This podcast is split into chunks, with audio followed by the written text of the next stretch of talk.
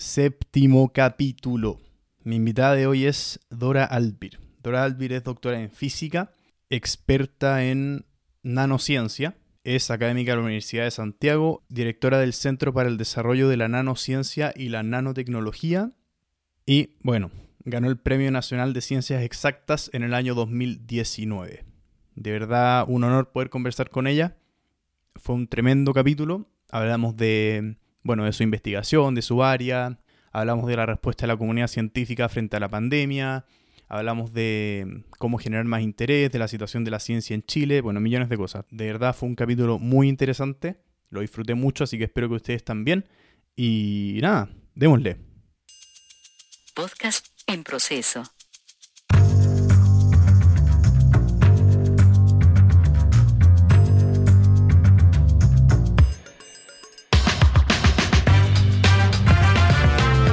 Trata tu área, en qué está enfocada tu, tu investigación, la, la nanociencia y en, y en particular la nanotecnología magnética.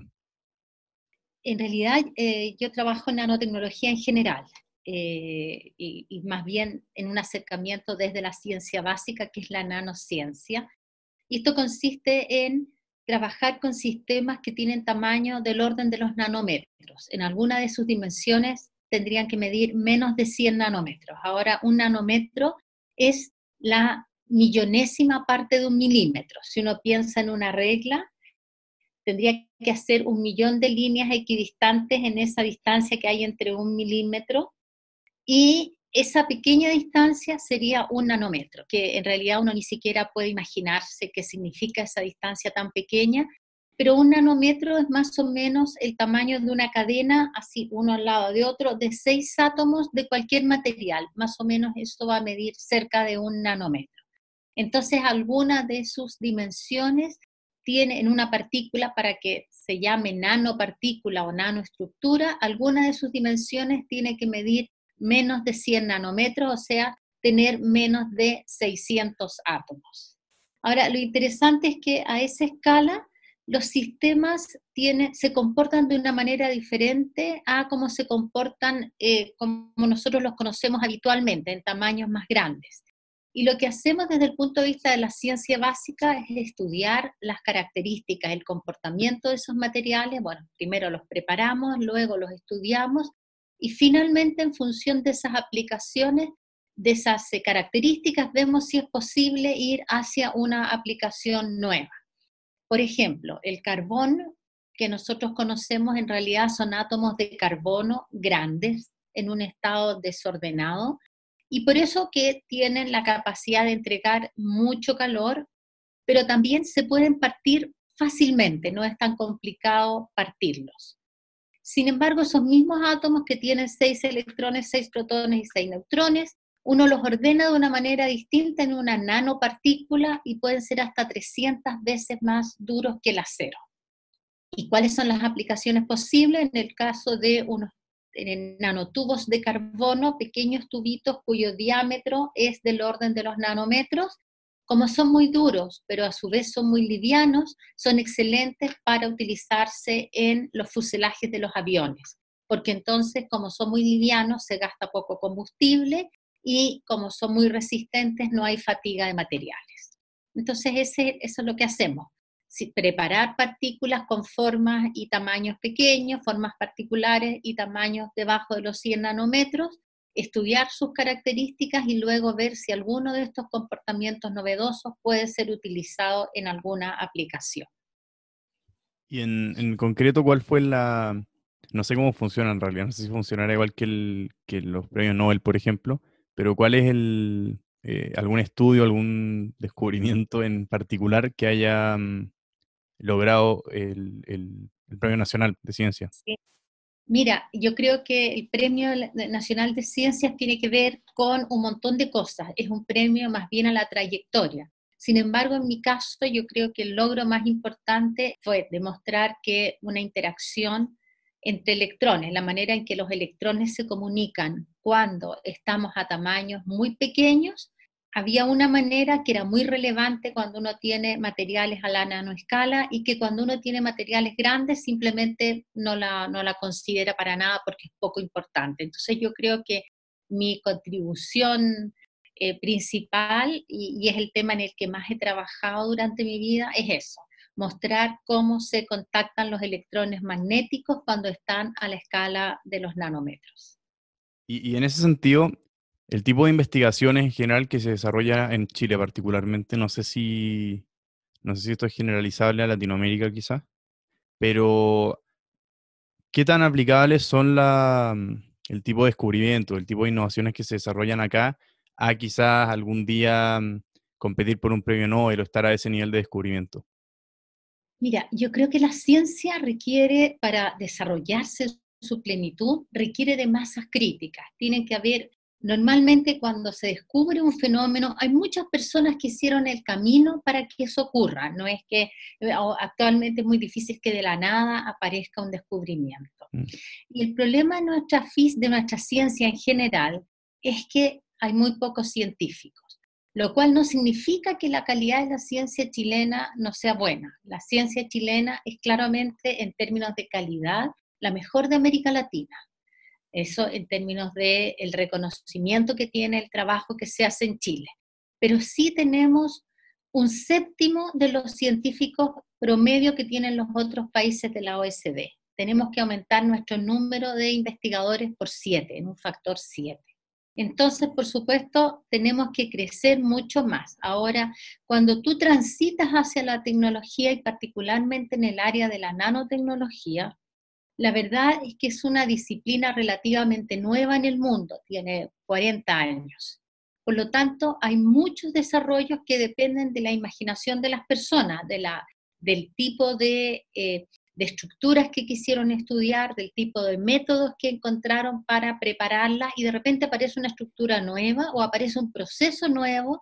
Así es que es exactamente un área muy adecuada para innovar. De hecho, en Chile hay soluciones que no hay en ninguna otra parte del mundo. Por ejemplo, con estas nanoestructuras uno puede hacer sensores muy sensibles y en el centro en el que yo trabajo hay sensores biológicos y sensores para minería que no existen en otras partes del mundo y que han sido desarrollados acá en Chile. Estamos en los procesos de transferencia, de pruebas y de, luego de transferencia, y son tecnologías que muy probablemente se van a usar en todo el mundo, a no ser que aparezca alguien con una solución mejor. Pero creo que en Chile podemos desarrollar muchísimas soluciones justamente porque la ciencia básica, el conocimiento que se desarrolla está realmente en la frontera del conocimiento. ¿Y cuánto, a qué se debe esa que Chile tenga un séptimo de, la, de los científicos de los otros países de la OSD? Yo creo que tiene que ver primero con algunos temas culturales. Durante muchos años la ciencia era vista meramente como una actividad cultural, eh, una actividad que practicaban algunas personas extrañas, un poco desadaptadas. Nos gustaba esta imagen de Albert Einstein que nunca se ponía los el mismo par de calcetines, o no se ponía calcetines. Eh, realmente creo que había una imagen de una ciencia que no servía para nada y que era simplemente una actividad cultural. Y, en los últimos años se ha ido demostrando la importancia de la ciencia, hay una nueva valorización de la ciencia y eso es tremendamente importante porque la medida que mantengamos esta actitud vamos a tener más investigadores. Por otro lado, también durante muchos años hubo muy pocas becas. Cuando yo estudié el doctorado, fui la primera generación en Chile que tuvo becas del Estado para hacer un doctorado. Entonces, en realidad, durante muchos años no hubo una preocupación estatal por aumentar la, base de científicos. Y ahora eh, sí hemos logrado crecer ligeramente y sin embargo no tenemos posiciones para muchos de los investigadores jóvenes que llegan a nuestro país en general la única posición que tienen los doctores es las universidades y ciertamente las universidades no dan abasto, a diferencia de en otros países que la pirámide es así. Aquí abajo están los que están en la universidad y aquí arriba están en las empresas, o sea, hay muchos más investigadores en las empresas. En nuestro país es al revés. Prácticamente no hay investigadores en las empresas y todos los investigadores se van a la universidad. Y las universidades tampoco pueden absorber a todos los doctores que nosotros necesitaríamos tener para generar innovación. Entonces hay, hay un montón de factores que contribuyen, necesitamos insertar investigadores en las empresas para que las empresas hagan investigación e innoven. ¿Y por qué, en, por qué en otros países hay investigadores en las empresas y acá no? O sea, un tema de rentabilidad o de que acá no hay ciertos sectores. Mm, yo creo que tiene que ver un poco con el modelo económico que siguió Chile. Yo eh, soy ariqueña y recuerdo vagamente eh, los años 70, eh, una industria, una zona industrial en Arica donde se fabricaban televisores, los televisores Boloco, equipos de música, se armaban autos. También en Santiago había una fábrica de vacunas pero en algún momento estos procesos productivos requirieron cambiar la maquinaria y entonces se evaluó que era mucho más fácil simplemente comprar, mucho más económico comprar.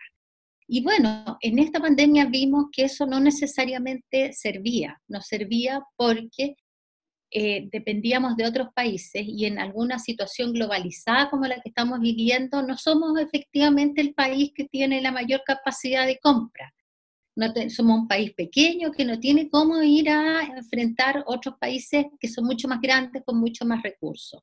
Y entonces nos dedicamos a vender fruta y minerales. Y efectivamente, con una mayor base científica y productiva, podríamos darle valor agregado a esos minerales, por ejemplo.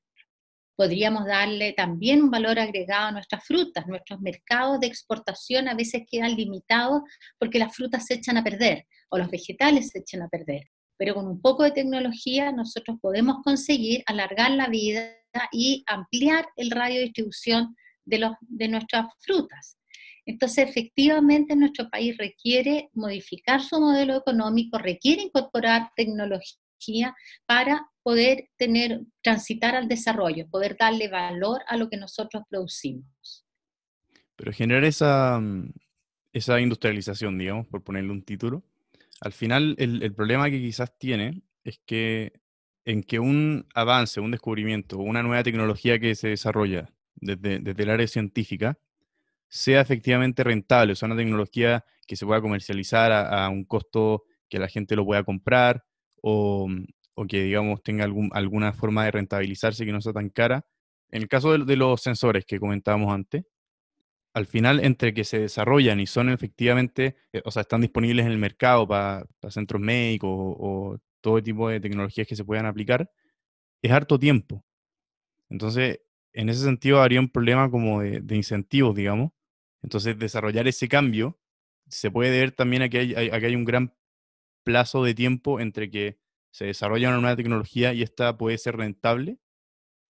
Mira, las tecnologías no tienen los costos y los plazos gigantes que uno piensa. Por ejemplo, eh, quiero darte un ejemplo con un sensor de minería. Uno de los sensores que nosotros desarrollamos es un sensor que sirve para las palas que están todo el tiempo extrayendo material de la, de la roca en la minería.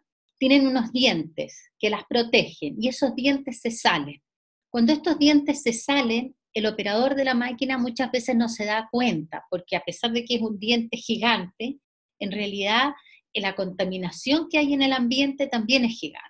Mm. Entonces, se va ese diente a la correa transportadora de material en el camión, la correa, y llega al chancador, que es como una cancha de fútbol, donde llega todo el material para ser molido ese proceso en Chile solamente, la detención, porque en ese momento tienes que parar todo, porque ese, ese, ese, ese diente, que es un acero endurecido, no va a ser nunca molido, va a echar a perder las piedras del molino, se para todo. Esas detenciones no programadas de la minería por eh, materiales inchancables tiene un costo de aproximadamente 200 millones de dólares solo en Chile, anualmente el costo de desarrollar un sensor es del orden de un millón de dólares. Se requieren aproximadamente cuatro años, en el caso nuestro, y el costo es de un millón de dólares, es decir, lo pagas en una semana. Entonces, efectivamente, los costos por desarrollar tecnología, sí, uno puede pensar que un millón de dólares es mucho dinero, pero también puede pensar que en un mes va a ahorrar 20 millones de dólares. Entonces, efectivamente, hay que poner las cosas en la balanza correctamente y ni siquiera estoy hablando de la posibilidad de exportar esta solución y llevarla a otros países, porque este es un problema mundial que tiene un costo de 2.200 millones de dólares al año.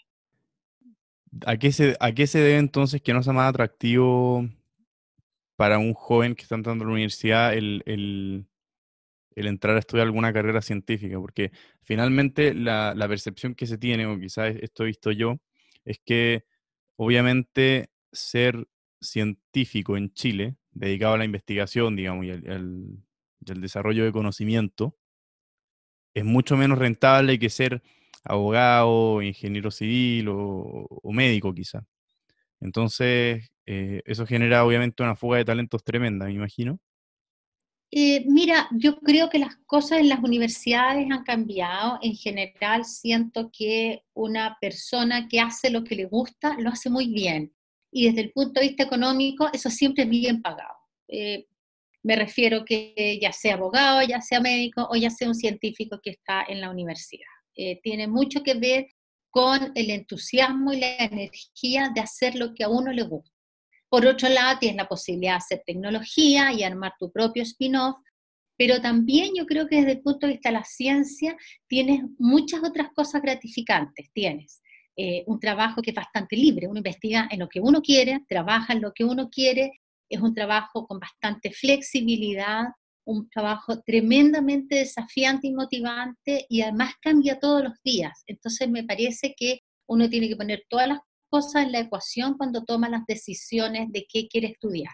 A veces hay desconocimiento, como te digo, hay prejuicios, muchos prejuicios respecto a las carreras científicas pero efectivamente creo que hay que, a veces uno no las conoce, pero hay que conocer las carreras y ver que en general los científicos lo, pasamos súper bien, sinceramente. Disfrutamos nuestra carrera, como te digo, el tema económico yo creo que tiene que ver con el empeño y el interés que uno ponga en las carreras.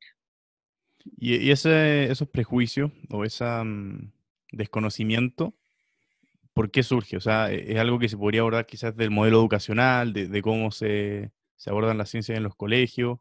Probablemente sí.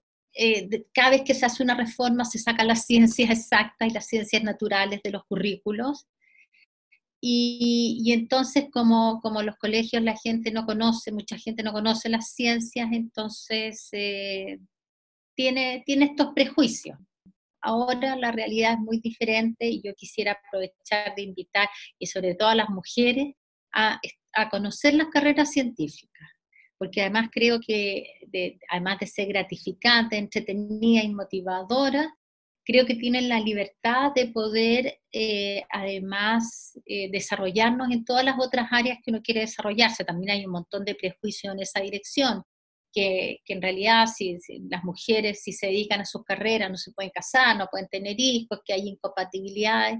La verdad es que las carreras científicas tienen las mismas dificultades que cualquier otra carrera para las mujeres.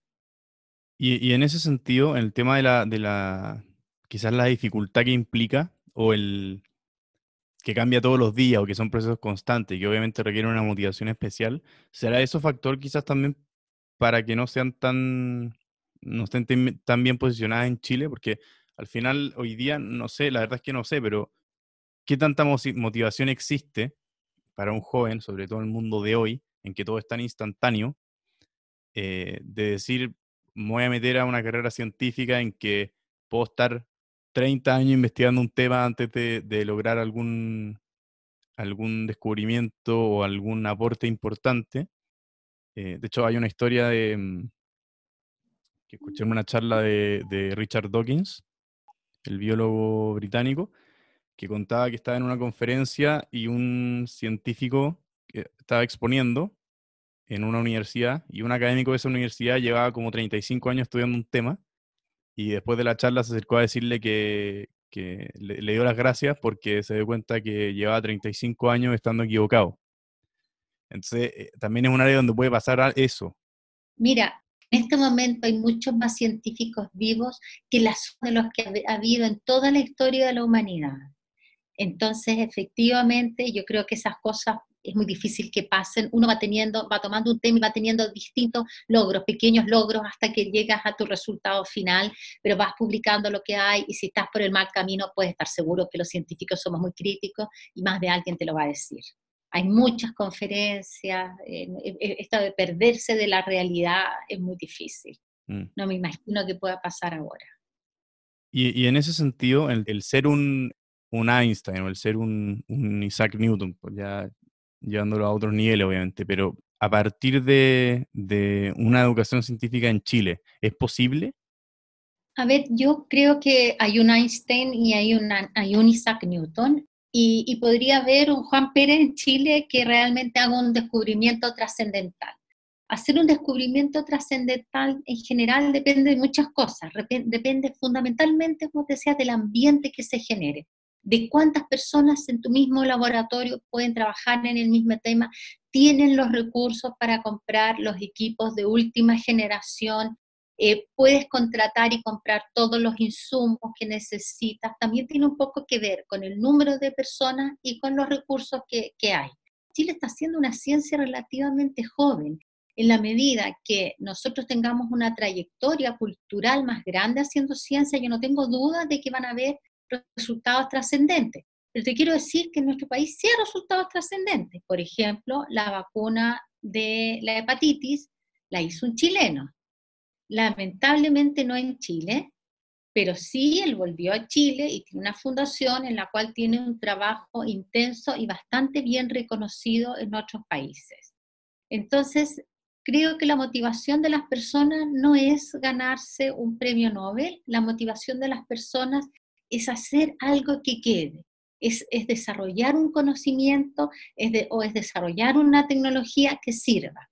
Y en nuestro país tenemos, tenemos propuestas de computación cuántica que son conocidas y discutidas en todo el mundo. Tenemos, digo, tenemos eh, personas que, que, han trabajado en efectos que son realmente están en la frontera del conocimiento. Necesitamos más recursos, necesitamos más científicos y necesitamos asegurarles un, una posición a todas las personas que recientemente obtuvieron un doctorado y que no la encuentran en nuestro país, que las universidades no dan abasto. Necesitamos que los investigadores entren a las empresas o entren al aparato público, por ejemplo. Necesitamos darle un carácter más científico al país completo, apoyarnos en la ciencia, en las decisiones que se toman en el país también. Entonces, digo, necesitamos una masa crítica mucho mayor. Mm. Ojalá multiplicarnos por lo menos por dos o tres. y en términos de la, de la inversión y, de los, obviamente, recursos que, que, ese proceso requeriría, que obviamente es muy importante, pero es lo que, lo que te comentaba antes, que quizás es, como es tan abstracto, no es tan claro verlo, eh, no se justifica tanto. De hecho, en, en, Estados Unidos sé que está el debate eterno de el presupuesto que tiene la NASA, digamos. ¿Por qué el gobierno gasta tanta plata en un programa espacial? Eh, todavía habiendo tantas necesidades acá, tanta gente que, que, no tiene casa, que está bajo la línea de la pobreza, etcétera. Entonces, igual está ese factor también, en el fondo, de, que no, no se ve como un aporte o un gasto en la ciencia puede contribuir a la vida de las personas.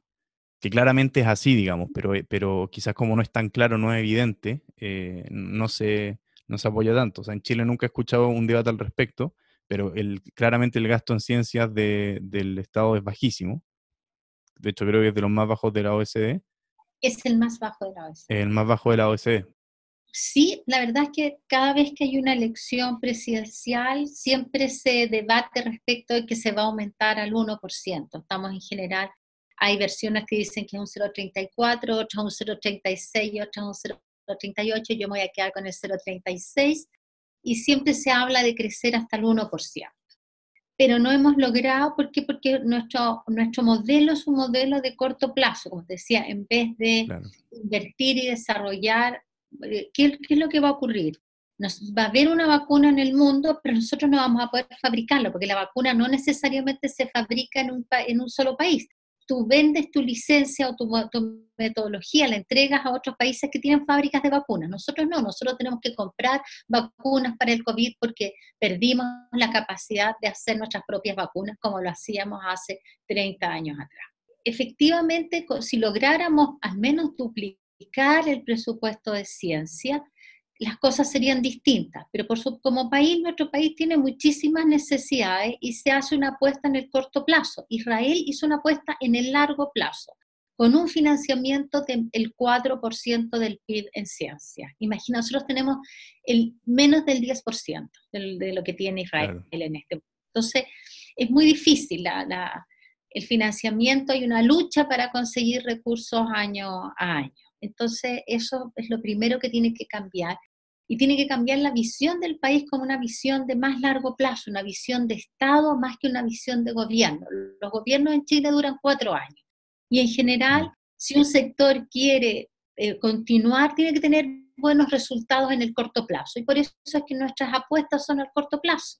Y la ciencia es una apuesta a más largo plazo. Desde que un estudiante entre a estudiar licenciatura hasta que saca el doctorado, pueden pasar tranquila, o sea, con suerte son 8 o 9 años. Entonces requiere una apuesta y después de eso empieza a necesitar financiamiento, necesita saber dónde va a trabajar, tiene que hacer un postdoc, es una apuesta larga. Y por eso es que no hacemos apuestas largas y entonces nos quedamos con resultados y una forma de abordar los problemas de corto plazo.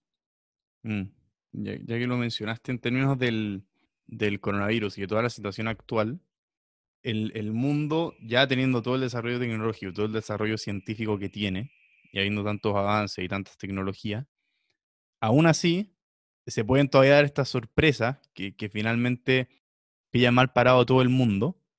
Eh, entonces, ¿cómo ha sido la respuesta en, en, ese sentido de la comunidad científica, de los investigadores en el tema, a esa crítica por una parte y a la pandemia en sí misma por otra? Yo creo que ha habido una excelente respuesta de la comunidad científica.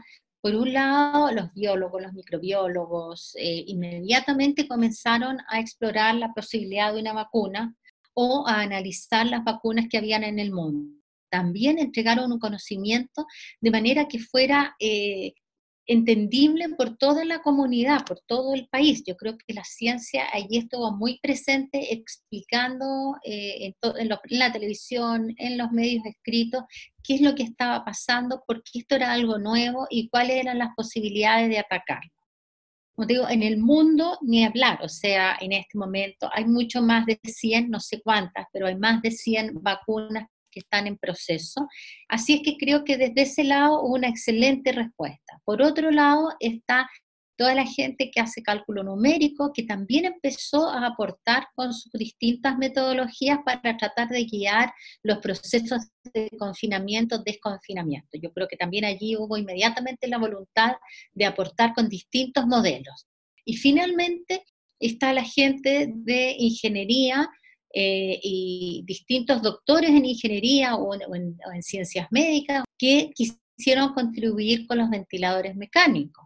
Toda la comunidad científica de distintas áreas estuvo allí dispuesta a aportar. Si uno va a las ciencias sociales y las humanidades, lo mismo. O sea, este es un problema, no solo un mm. problema de salud, sino que es un problema de salud psicológica para las personas. Nuestra salud mental está sufriendo mucho. Y también hemos tenido respuestas desde las ciencias sociales en esa dirección. Así que yo creo que en esta oportunidad los científicos nos la jugamos completamente por, por el país. Lo que pasa, como te digo, que tenemos que crecer más, tenemos que tener más recursos y tenemos que tener la posibilidad de interactuar mucho más con la sociedad. ¿Y qué tanto juegan lo...? Porque si había un problema en ese sentido, eh, justamente con, con, la reacción a nivel mundial ya, o sea, digamos, la Organización Mundial de la Salud, por ejemplo, y organizaciones que ya son más, eh, incluso la ONU también, lo que, lo que se vio y esto, obviamente, viendo totalmente desde afuera y como absoluto ignorante en el tema, pero que sí había, había gente diciendo una cosa, incluso cuando estaba empezando esto. Eh, habían, como desde, desde, un inicio, hubo posiciones muy, muy contrarias de organizaciones grandes y, y, algunos gobiernos diciendo una cosa, otros diciendo otro. Entonces, lo que pareció haber pasado es que las agendas políticas, quizás los incentivos económicos, empezaron a, quizás manchar mucho los datos que se tenían, las investigaciones que se publicaban, habían científicos de, eh, diciendo una cosa, que no, esta cuestión da lo mismo, que no había, como que no había ningún problema, no había que preocuparse, eh, otros diciendo que no, que era grave, que qué sé yo, unos diciendo que la mascarilla servía, otros diciendo que no.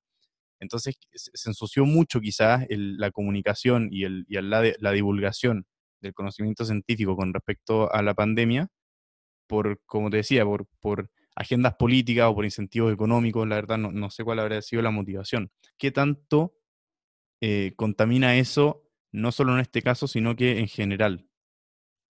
Mira, yo creo que la, la, la opinión de los científicos fue bastante unánime en todo el mundo. ¿ah? Creo que al principio no se escuchó mucho a los científicos, ese creo que fue mm. el problema inicial. Eh, esto era algo que nosotros no conocíamos hace siete meses atrás.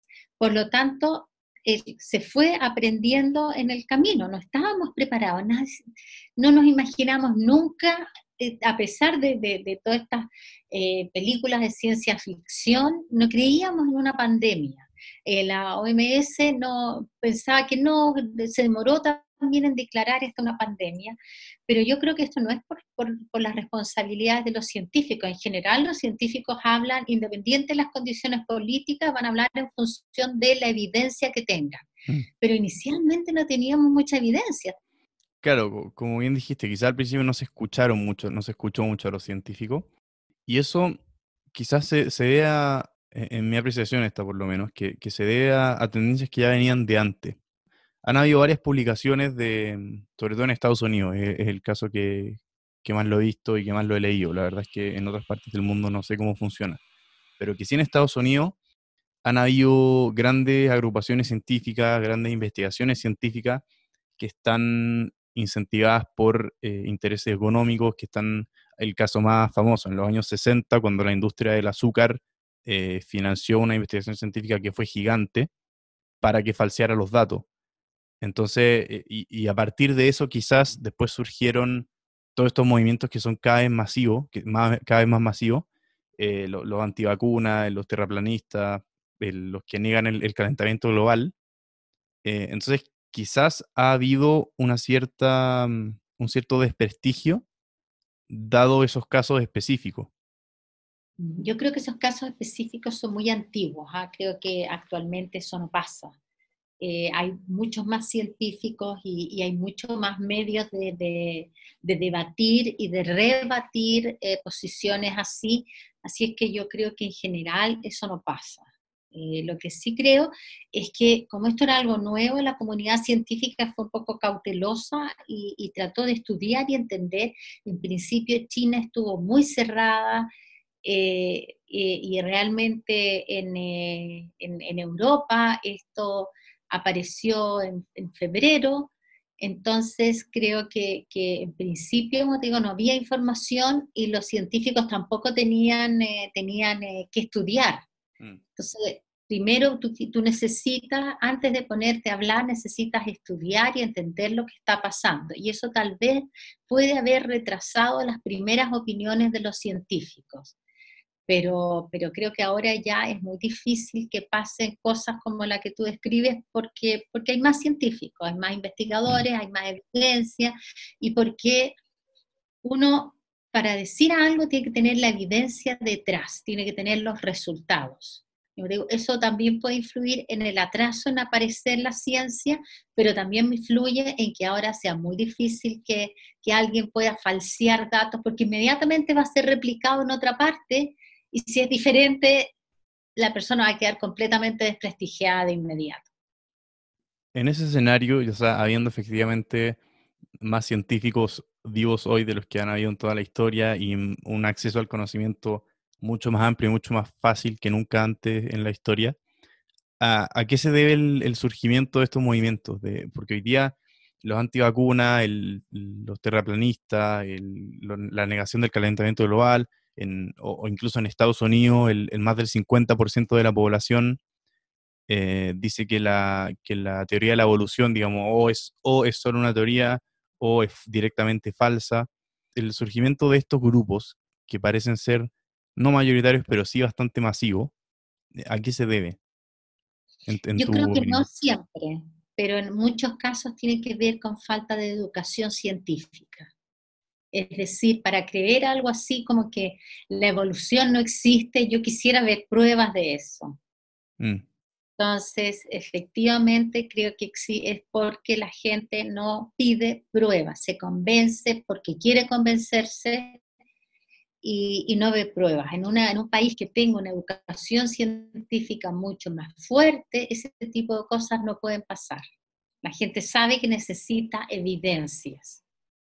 Claro, eh, probablemente sea un tema de, educación por una parte, pero lo que se también es que, por ejemplo, en, los metaanálisis que he visto, el, casi el 97% de los científicos y, y, expertos en calentamiento global concuerdan en que el ser humano sí ha afectado el calentamiento global y sí es una causa. Pero aún así, hay grandes grupos políticos, sobre todo grandes sectores de la población, que lo niegan permanentemente. Y, claro, quizás eh, se debe quizás a que, claro, no les conviene que, que, sea así porque en el fondo los cambios económicos que implica y todas las modificaciones, los sacrificios que habría que hacer, eh, obviamente eh, los perjudican quizás. Pero ¿cómo se, desde un punto de vista científico o desde la comunidad científica, cómo se puede aportar a solucionar ese problema? ya teniendo un sistema de educación que no ayuda mucho, que claramente sería lo ideal, pero ya la gente que ya, los adultos, o sea, la gente que toma decisiones, ¿cómo se puede hacer para, para fomentar más estos conocimientos y para tratar de que la gente se dé cuenta de que el, tema de las vacunas, como te dije, el tema del calentamiento global, no son debates, o sea, no es que en la comunidad científica estos son temas que se estén debatiendo, sino que la, la evidencia es muy, muy clara, es muy, muy amplia y la, y la respuesta es clara, digamos. Yo creo que se necesita más información. En general, los medios eh, no, la, ciencia no vende, vende más la farándula, vende, venden otras cosas. Entonces, en general, la ciencia no tiene mucho espacio en los medios. Eh, creo que eso es lo primero. En general, la gente, o sea, debieran haber más problemas de más programas de ciencia en que uno pudiese entregar evidencia, mostrar evidencia y explicar por qué tiene una visión clara de que ahí estamos en un proceso de calentamiento. Y debatir también con quienes digan que no, y mostrar la evidencia de ambos lados para, para, para que quien esté viendo ese programa se convenza y mostrar argumentos en este diálogo. Entonces, creo que nos falta mucha más presencia de los científicos en los distintos medios. Yo no sé si es un problema de los científicos o un problema de los medios. Eh, puede que sea un problema compartido. Pero también creo que eh, las personas vienen a un mundo que cada día se, está haciendo un poco más difícil. Eh, tenemos ciertos valores que apuntan más a tener cosas y, en función de las cosas mostrar el éxito que tenemos. Y, si uno no entra en esa esfera, entonces tiene un fracaso. Y cuando uno se siente fracasado, es mucho más fácil llevarse dejarse llevar por ciertas tendencias. Entonces creo que también hay un problema sociológico en que las personas efectivamente tenemos que empezar a valorar lo que significa una vida real y profunda y entender que los éxitos se miden de distintas maneras y no buscar entonces la valoración en estos grupos extraños o en las sectas. Eh, efectivamente, digo, yo creo que y tengo la esperanza de que esta pandemia nos haga volver un poquito más a valorar lo que realmente es esencial. Ayer salió un artículo en la tercera sobre el tiempo y, me impresionó muchísimo, muchísimo algunas eh, opiniones de personas que no tenían un gran éxito económico y la felicidad que sentían. Y realmente creo que esa es una excelente lección para todos nosotros. La felicidad y el éxito no se miden con los parámetros que nosotros estamos acostumbrados a medirlos. Sí, totalmente de acuerdo. Y de hecho quizás ese es un problema en que en que por querer todo hoy, digamos, por querer, por querer llegar a esta, esta imagen o ilusión de éxito que, que se vende en los medios y, y, bueno, todas las celebridades también lo venden y a la gente que se admira también es esa. Eh, Exactamente. Quizás también se perjudica mucho el tema de, del conocimiento científico y, y se fomenta también la pertenencia a estos grupos. El problema de Internet, digamos, en esencia, es que que no es necesariamente un problema, pero sí una de, las consecuencias es que todos estos grupos tienen un, tienen un megáfono en el fondo, tienen un lugar en donde poder, poder manifestarse y poder expresar sus ideas y, eh, más importante, donde pueden encontrar a gente que piensa lo mismo. El problema es cuando en esas redes o, en esos espacios, que también pasa mucho en, en los canales de, televisión, se pone un lado contra el otro como si fuesen equivalentes. De hecho, hace poco vi un, preparando este, este capítulo, vi un, un programa en, la, en, un canal argentino en que se llevó a un científico que, decía que, el, calentamiento, el, calentamiento, global sí era por causa del ser humano y un científico que no. Y se les pone a discutir como si las dos posturas fuesen equivalentes. Entonces pasa mucho eso. No hay ningún filtro o ninguna persona diciendo, paremos un poco, acá hay 97% de los científicos diciendo una cosa y 3% diciendo otra. Y el mejor ejemplo creo que es decir, si yo estoy enfermo, voy al doctor y voy a ver a 10 doctores y 9 doctores me dicen una cosa y uno me dice otra, nunca voy a hacer lo que me dijo el doctor que me que el único doctor que me dijo algo diferente.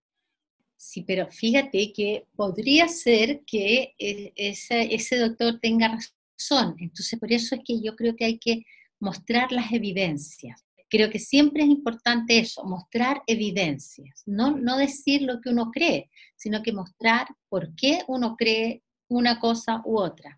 Y lo mismo en el médico, de repente el médico puede tener razón ese uno porque encontró o observó algo que no habían observado los otros. Y, ese diálogo es tremendamente importante.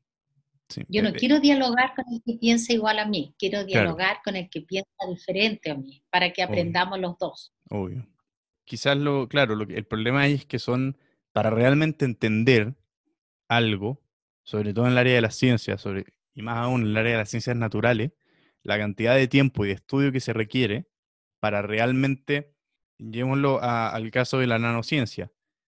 En, cuando tú empezaste a estudiarlo, era un campo que no, como tal no existía, o sea, se estaba recién desarrollando.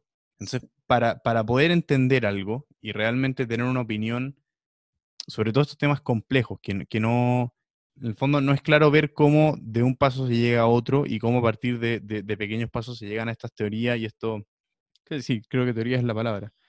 Eh, entonces, son, son procesos muy, muy complicados. Entonces, ¿cómo fomentar en la gente que eh, hoy, como te digo, es todo tan inmediato, el interés y, el, y la cultura de decir, ok, paremos un poco, veamos esto en profundidad, analicémoslo bien y a partir de eso desarrollemos nuestras conclusiones, porque creo que al final esa es la base de la ciencia. Yo creo que uno tiene que ser capaz de explicar lo que está haciendo en términos más sencillos. Tal vez no puede explicar la profundidad de lo que está haciendo, pero sí puede explicar algo. Entonces pienso que los científicos tenemos esa responsabilidad, transmitir el conocimiento que nosotros hemos desarrollado a, a toda la gente, porque el conocimiento es el que nos permite actuar de una determinada manera en el futuro. Y entonces creo que ese debate, como te decía, entre aquel que piensa distinto y el, que piensa igual que yo, tiene que producirse, tiene que producirse el debate de ideas y, ser un debate que cualquiera pueda entender para que entonces cualquiera pueda sacar sus propias conclusiones. Y, en, el, o sea, claro, el mayor desafío estaría en, tomar teorías o, principios que son sumamente complicados y llevarlo a un formato que sea apto para todo consumidor, digamos. Así es. En tu rol de, académica, ¿te ha pasado, porque me imagino que no es fácil, sobre todo con áreas que están, digamos, a la vanguardia del, del conocimiento científico, ¿te ha pasado con algún tema en particular que, te haya tocado estudiar y te haya tocado transmitir y haya estado esa dificultad de, poder transferirlo a algo, digamos, apto para todo público? Sí, pero sabes que con el tiempo uno va aprendiendo y va soltándose en este tema de la, este mundo de la, de la divulgación. Eh, por supuesto que al principio es muy difícil, pero, pero también tiene que ver con la madurez de las personas y ser capaz de encontrar los aspectos esenciales de, de, lo que uno está haciendo, de las teorías o de los modelos, encontrar un símil, eh, un símil más terreno, no solamente ecuaciones. Eh, yo creo que siempre se puede, siempre se puede. ¿Y cuál es la, algún ejemplo de algo muy, muy complejo? O sea, cuando, te mandé la, la invitación, te, te mencioné el, el teorema de la simetría de, de perdón, no sé, si, no sé si así, que, que vi a un científico tratando de explicarlo y realmente teniendo muchas dificultades, porque es algo tan complicado que cuesta llevarlo a, a algo que todo el mundo pueda entender sin necesariamente ser experto. Entonces hay algo de esa naturaleza y que tenga tal complejidad que todavía te cueste transmitirlo y qué sería como para tratar de, de explicarlo acá. Alguna teoría, algún principio que te parezca interesante. Mira, yo tengo la suerte que trabajo en una física como la física de materiales, que tiene mucho que ver con la realidad. Entonces, por supuesto, yo puedo hablar de teoría de bandas y, no, vas a saber de qué estoy hablando, por mm. ejemplo. Pero en general, uno puede, el, trabajo que yo hago es eh, bastante replicable. Hay que pensar a veces un poquito más, ¿no? Eh, no es tan fácil llegar y decirlo. Alguna vez alguien me preguntó lo que era la interacción dipolar y me costó mucho en ese momento. Y después dije, oh, si era trivial, debería haber dicho esto. Pero, pero bueno, es eh, efectivamente eh, el, tiempo, hay que darle un poco de tiempo a veces para pensar y cuando uno da una charla a público en general la tiene que preparar porque no es lo mismo hacer una charla para público en general que para un público disciplinario. Mm. Hay que aprender y hay que ejercitarse. Y uno se va ejercitando y va aprendiendo cómo, cómo decirlo, cómo contarlo. Y se puede. Y, en tu área, en la nanociencia, se da este fenómeno de, que insisto, esto tampoco tengo muy claro cómo funciona, porque creo que es muy, muy complicado entenderlo, pero de que al observar una partícula, porque no sé si estoy hablando a la misma escala o no, la verdad, pero al observar una partícula, esto de que se comporta distinto cuando no se está observando. Tú dices la mecánica cuántica. Correcto. Bueno, yo trabajo en el límite superior, digamos, de la nanotecnología en sistemas, entre comillas, grandes, en los que hay, muy, hay algunos efectos cuánticos, pero, pero no muchos. Eh, en general puedo trabajar o puedo describir más o menos bien lo que, lo que veo a través de una descripción clásica, pero sí en algunos fenómenos uno tiene que llegar a hacer una descripción cuántica que por supuesto es muchísimo más compleja. ¿Y cuáles, cuáles son, si se puede explicar alguno? No sé si, no sé si sería posible, por ejemplo, pero... Por ejemplo, yo, eh, cuando nosotros miramos las partículas en un microscopio electrónico. ¿Qué es lo que es un microscopio electrónico? Los microscopios ópticos lo que hacen es hacer incidir la luz sobre un material y esa luz llega a tus ojos y te permite formar la imagen de lo que estás viendo. En el caso de los microscopios electrónicos, uno usa las propiedades ondulatorias de los electrones. Que los, electrones bajo ciertas condiciones se comportan como un corpúsculo, un cuerpo, que es como uno en general se los imagina, y bajo otras, en sus interacciones, se, se comportan como una onda. Entonces, uno, el microscopio electrónico es básicamente lo mismo. Necesito una partícula muy pequeña, necesito utilizar una longitud de onda del, del orden del, tamaño de la partícula, necesito una longitud pequeñita, entonces hago incidir este haz de electrones que bajo ciertas condiciones se comporta como una onda luminosa, tengo una onda de electrones, rebota y va hacia una pantalla que me permite reconstruir la imagen del objeto. Y eso es mecánica cuántica, el que los electrones se comporten como una onda es mecánica cuántica, pero yo no tengo por qué explicarte eso, te, puedo decir que efectivamente los electrones tienen este doble comportamiento según sea eh, la interacción o el fenómeno en el que estén participando. Y este es un microscopio cuántico. qué tan difícil es venderle esto eh, a algún inversionista o alguna empresa privada que al final los que, los que ponen las lucas, digamos, muchas veces no son, no son expertos en, en, ciencia, ni en física, ni mucho menos en, en nanociencia, me imagino. Entonces, ¿qué tan difícil es quizás lograr el financiamiento de una investigación o, lograr, digamos, mira, desarrollamos este sensor que puede servir para esto, esto, esto? ¿Qué tan difícil es convencer a, a, a las empresas, digamos, o a, la, o a quienes financian este tipo de cosas? Muy difícil. En general es muy difícil porque en Chile no hay una cultura de confiar en la ciencia chilena. En general la gente trae las soluciones de afuera y las implementa y no significa que sean las mejores soluciones para un problema que, que, hay aquí, en este país chiquitito, en el fondo de la Tierra, en el fondo del hemisferio sur, no necesariamente son las mismas soluciones que, se, que son óptimas en el hemisferio norte pero la gente tiene poca confianza en las soluciones a los problemas que se pueden hacer en Chile. Sin embargo, en los últimos meses, eh, y me atrevo a decir meses, yo he visto un cambio en esa visión, he visto una mayor, un mayor interés de muchas empresas por buscar soluciones en la ciencia chilena y eso es muy positivo. Primero porque las soluciones hechas en Chile son la mejor solución a un problema chileno. Eh, las condiciones, por ejemplo, de problemas que tengan que ver con la flora y fauna marina, eh, no son las mismas flora y fauna marina que hay en los otros océanos o los otros mares. Entonces, efectivamente, nuestras soluciones son mejores si las podemos hacer en Chile. Segundo, nos permite generar empresas que van después a generar masivamente esa, van a llegar al mercado con esa solución. Y eso también es importante porque genera empleo.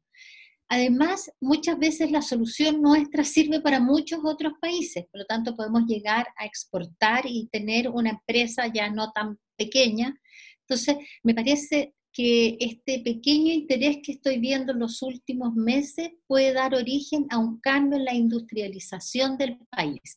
No solo en la industrialización científica, o sea, empresa de base científica, que es lo que yo quisiera que ocurriera, sino que también empresa en general. Así es que eh, no es fácil, durante muchos años no ha sido fácil, pero recientemente hay un poquito de preocupación porque eh, por, vincular a las universidades, y una serie de programas para vincular a las universidades con las empresas y hay más confianza de los dos lados. ¿ah? Antiguamente las universidades decían, a ah, las empresas lo único que quieren es que nosotros le demos una solución gratis. Y las empresas decían, ah, la gente de la universidad lo único que quiere es que le demos plata para hacer su trabajo. Pero esas barreras ya se están superando y yo creo que a futuro va a haber un nexo mucho más fuerte entre investigación y empresa. El, problema con el que el financiamiento, que no sé si se da tanto, pero el problema con que el financiamiento de la ciencia, del desarrollo de conocimiento, sea privado, es que se presta para los conflictos de intereses que te mencionaba antes. Entonces, esa solución es, mejor que, quizás aumentar el, gasto público en, ciencia. Yo creo que es una mezcla. Eh, el conocimiento básico en general debiera ser financiado por el Estado y el conocimiento, una vez que ese conocimiento se puede transformar en una aplicación, es, mejor que lo haga una empresa, porque, lo, ¿cómo se llama? Los procesos de transferencia tecnológica para los eh, investigadores son bastante ajenos a nosotros. Entonces, llevar al mercado un producto, lo, que yo sé hacer es generar conocimiento. Y lo que un empresario sabe hacer es vender un producto, llevarlo al mercado. Entonces, mm. es mucho mejor que estén esas dos capacidades juntas y que cada uno haga lo que mejor sabe hacer. Y, en ese sentido, en, quizás aumentar el, gasto en ciencia, que claramente es muy, muy importante, pero ¿cómo? Porque si bien, como mencionaste antes, eh, se, ha planteado la idea de subirlo a un 1% el, el gasto, pero es de las pocas cosas quizás que nadie dice nada cuando el, gobierno de turno no lo cumple. Mm, Entonces, pareciera ser que, a nadie le importa mucho. Entonces, eh, si en, un debate político, si, si, se plantea, mira, creo que, creo que sería importante subir el gasto en ciencia a 1%, que, que no, sé cómo queda eso en, términos de la OSD. El promedio de la OSD es 2.2. Chuta, ya, ok. Eh, pero bueno, digamos 1%, que es la mitad del promedio, que, que sigue siendo muy, muy bajo. Pero alguien, alguien diciendo pero ¿cómo se justifica eso siendo un país en desarrollo mm, y, teniendo aún tantos temas que resolver, tanta gente viviendo bajo la línea de la pobreza, etcétera? ¿Cómo? Porque claro, si se tiene una visión más clara de, lo que aporta la ciencia, quizás es fácil verlo, pero ¿cómo se, cómo se explica en un debate público, algo que está viendo todo el mundo? ¿Cómo se justificaría? hace muchos años atrás, Chile, el sueldo de Chile no era el cobre, era el salitre y alguien descubrió el salitre sintético y se nos acabó el negocio. Cada vez que nosotros dependamos de productos naturales, dependemos de lo que otros países puedan descubrir. Solamente si nosotros somos autosustentables, en el sentido de que somos capaces de producir, de darle valor agregado a, nuestro, a nuestros recursos naturales, vamos a poder seguir vendiéndolos siempre. Por eso creo yo que esta es una apuesta a futuro. Es cierto que el país tiene muchas necesidades, pero tal vez si hubiésemos empezado esta carrera hace 30 o 40 años atrás, ahora tendríamos mucho menos necesidades y, tendríamos una vacuna en el futuro próximo hecha en Chile. Y no tenemos que hacer negociaciones con distintas empresas a ver si alguien nos pasa los 10 millones de dosis que necesitamos. Creo que mientras antes empecemos va a ser mejor para todo el país en el futuro.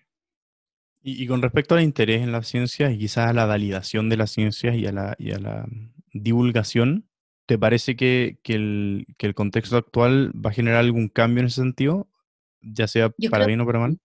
Yo creo que va a ser un cambio positivo en el sentido que mucha gente va a, le va a interesar estudiar biología, biotecnología, eh, microbiología, biología molecular principalmente. Creo que esas van a ser las áreas en que va a aparecer un fuerte interés. Lamentablemente no creo que ocurra lo mismo con la física y las matemáticas, pero la ingeniería, que, que me parece tremendamente importante. Nuestro país necesita muchos más ingenieros, muchos más. Eh, pero, pero sí creo que va a generar eh, un, va a generar un interés y tal vez este interés científico por biología principalmente o bioquímica puede llevar a personas, a, alumnos que de cuarto medio que les gustaba la ciencia pero no estaban muy decididos a tomar otras, otras disciplinas también. ¿ah? Puede que haya un impacto en otras disciplinas también, pero principalmente en las áreas biológicas con certeza. Y esa, esa segmentación de biología, química y física, ¿qué te parece? Porque hay, hay cierta integración que es bastante importante entre las tres. Entonces, el ser biólogo y químico y físico, está esa segmentación y después hay una segmentación dentro de cada campo. Entonces, ¿esa especialización te parece que aporta o existe alguna posibilidad de quizás generar carreras o generar áreas que sean un poco más integradas? Eh, en realidad en la nanociencia y la nanotecnología hay una fuerte integración entre física, química y biología, muy fuerte. Eh, ingeniería, matemática, farmacología, son muchas las disciplinas que confluyen para un resultado. Eh, y creo también que, que nosotros, nuestras mallas universitarias en general son como bien especialistas creo que van a tener que irse haciendo más flexibles porque necesitamos dos tipos de, personas. Probablemente seguimos necesitando al especialista, pero también necesitamos el generalista que por último sabe dónde buscar. A lo mejor es un químico que no es experto en física ni en biología, pero sabe dónde buscar ese conocimiento, es capaz de interactuar con un biólogo y un físico porque conoce la terminología básica. Eh, yo creo que, probablemente necesitamos eh, cambiar nuestras mallas y apuntar mucho a la multidisciplina. Eh, de hecho, digo, nosotros trabajamos en un edificio en que hay físicos, químicos, biólogos, ingenieros de distintos tipos, mecánico, computación, ingeniero físico, eh, farmacólogo, y, y, todos en realidad logramos trabajar juntos, fue muy difícil al principio, pero logramos finalmente desarrollar una metodología para colaborar todos en un desarrollo común. Entonces creo que esa, esa visión de un, de un científico un poco más generalista también es muy importante. Y, y, dentro del, del, generar interés, quizás, más allá, ¿a quién, a quién recomendarías tú que, que, alguien que está empezando o, quiere aprender más, a quién, algunos referentes que tenga, algún, algunas personas que, que quizás han desarrollado métodos de divulgación o métodos de comprensión, eh, que sería más interesante que la gente que quiere empezar a, meterse en este mundo, sobre todo de la física, eh, pueda mirar. A ver, yo no, no, tenía referentes en mi época, digamos, había leído algunos libros de la Curie, de Albert Einstein y eso era todo. O sea, mis referentes eran bien locales, era mi profesor de ciencia, que, que, que me gustaba mucho, conversaba mucho con él, mi profesor del colegio. Eh, después en la universidad encontré mis propios referentes. Yo pienso que, que, uno tiene que buscar a las personas, no, no, las personas no tienen por qué ser esas personas que aparecen en los medios y mm. que, como en mi época había Carl Sagan, que tenía unos programas fantásticos, pero, pero, pero el referente puede ser, como te digo, profesor de colegio, simplemente. Es alguien que, te, que le logre entusiasmar y que te pueda mostrar lo atractivo que es algo y, hay muchos, no quisiera mencionar ninguno, pero en Chile hay muchas personas que dan estupendas charlas de divulgación, hay personas que han escrito libros muy entretenidos, en física está Francisco Claro, en astronomía María Teresa Ruiz, eh, hay, muchas personas que, que, se han dedicado a esto y, la gente también está mucho más abierta, o sea, si tú eres un alumno de colegio que quiere conocer más, tú te contactas con una universidad o le pides a tu profesor que se contacte y la universidad te van a recibir felices, te van a mostrar los laboratorios y te van a contar lo que hacen y va a estar, quien lo cuente va a estar muy contento de hacerlo. Entonces no necesitas ir a estos referentes internacionales que sí tienen, son muy buenos y que eh, presentan, presentan los problemas de una manera muy sencilla. También tienes referentes locales y a mí me parece que eso es muy importante porque creo que la mejor manera de, eh, de que a uno le guste la ciencia es experimentar. Hay que ir a los laboratorios y ver qué se hace. No solamente escuchar una teoría, sino que ensuciarse las manos. Y eso uno mm. lo puede hacer en cualquier universidad en este país o sea, yo eso no tenía idea y creo que, creo que es un problema. O sea, eso eh, creo que refleja parte del problema, el, que uno puede quizás llamar a una universidad y decir, mira, me gustaría, como estudiante incluso, como, mira, me gustaría visitar la, universidad. Vas a la página web y buscas a un profesor y lo contactas. O sea, montones de veces, nosotros recibimos, te diría que dos veces a la semana en el centro colegios. Mm delegaciones de 30, 20 estudiantes y, a veces recibimos 5, 4, 1, 2 también. Espectacular. Eh, bueno, ya no, sí, ya no voy a abusar de tu tiempo, así que eh, ¿algún llamado final, invitación final que te gustaría dejar para cerrar el capítulo? Sí, bueno, comentar que, que la ciencia en realidad es una actividad cultural tremendamente interesante, pero que es mucho más que eso. Efectivamente, la ciencia nos provee de formas de vivir y de soluciones a los problemas diarios que tenemos. Yo estoy convencida que nuestro país para transitar al desarrollo necesariamente requiere mucha más ciencia. Por lo tanto, invitar a la gente que si quieren elegir una carrera, le den una posibilidad a la ciencia, miren de qué se trata. Y si no quieren elegir una carrera o la eligieron hace mucho tiempo, yo creo que es muy interesante ver programas y conocer a los científicos desde un punto de vista de que la información que te entreguen es una información validada. Y mientras más conocimiento tengamos en esta época en que el conocimiento es tremendamente relevante, es muy, siempre va a ser mejor. Bien, muchísimas, muchísimas gracias por estar en el podcast ahora. Fue muy, muy buen capítulo. Lo pasé muy bien, así que muchísimas, muchísimas gracias. Que estés muy bien. Igual. Chao, chao. Y bueno, ese fue el capítulo de hoy. De verdad disfruté mucho esta conversación. Dora es brillante. Es un agrado poder escucharla, así que mm, nada. Otro éxito más. Y hasta la próxima semana.